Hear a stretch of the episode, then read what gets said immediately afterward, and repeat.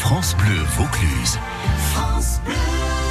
Lundi matin, allez, on reprend nos bonnes habitudes ensemble, euh, à savoir retrouver Faustine. Bonjour Faustine. Bonjour Hugo. Enfin, moi je retrouve le plaisir de, de, vous avoir avec moi ce matin, mais on vous a eu pendant toutes les vacances et c'était chouette.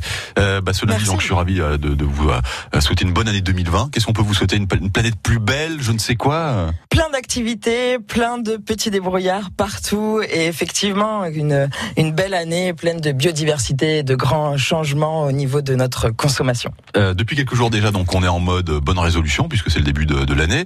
Euh, quelle est notre nouvelle bonne résolution à prendre Notre résolution numéro 3, aujourd'hui, ce sera un pas de plus vers l'alimentation durable. En tout cas, plus durable. C'est un fait. L'élevage industriel affecte énormément et de plus en plus notre environnement parce qu'on mange de plus en plus de viande blanche, de volaille, parce que c'est moins cher que la viande rouge. Mais de comme on est de plus en plus nombreux, qu'on en mange de plus en plus, ça veut dire que ça prend de plus en plus d'espace.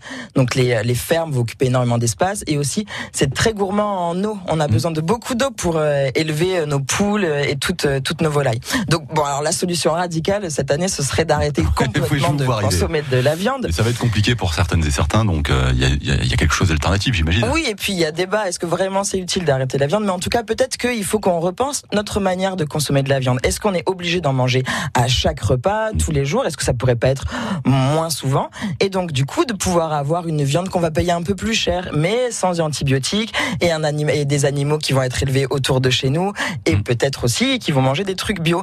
Parce que quand même dans l'élevage des grands poulaillers eh ben ils sont obligés de leur donner plein d'antibiotiques pour qu'ils restent en bonne santé forts etc donc peut-être que manger moins de viande moins souvent mais meilleur meilleur pour nous et pour l'environnement et eh ben voilà c'est notre résolution numéro 3 c'est une bonne résolution. Circuit court on va chez le boucher du coin on lui demande où, où il se fournit lui-même en fait. C'est ça. Exactement. il faut être curieux peut-être aussi. Et puis se rapprocher oui des commerces de proximité c'est ah. eux qui ont vraiment accès à la meilleure qualité des produits. Eh ben j'aime bien cette, cette résolution pour l'année 2020 il y en aura une autre demain Demain mardi? Exactement. Allez, à demain, Faustine. À demain.